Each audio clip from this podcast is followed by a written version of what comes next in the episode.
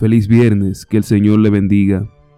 Para hoy tenemos la reflexión titulada Fijemos nuestros ojos en Cristo, tomada del libro La fe por la cual vivo, escrito por Ellen G. White.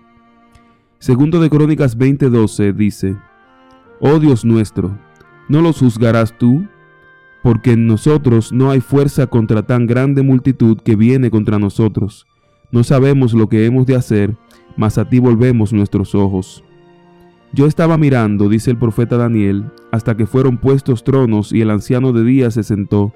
Millares de millares ministraban delante de él y millones de millones en su presencia. Se levantaban. El juez se sentó y los libros fueron abiertos.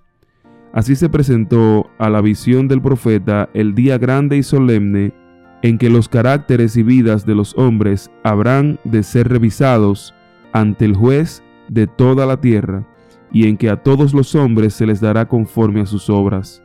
El anciano de días es Dios el Padre, Él es el autor de todo ser y autor de toda ley, Él es quien debe presidir el juicio.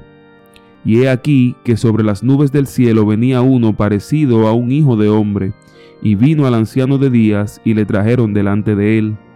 La venida de Cristo descrita aquí no es su segunda venida a la tierra, él viene hacia el anciano de días en el cielo para recibir el dominio y la gloria, y un reino que le será dado a la conclusión de su obra de mediador.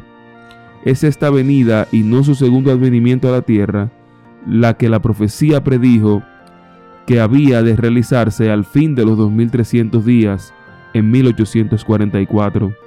Acompañado por ángeles celestiales, nuestro gran sumo sacerdote entra en el lugar santísimo y allí le vemos ante la presencia de Dios para realizar el juicio y para hacer expiación por todos aquellos que lo acepten.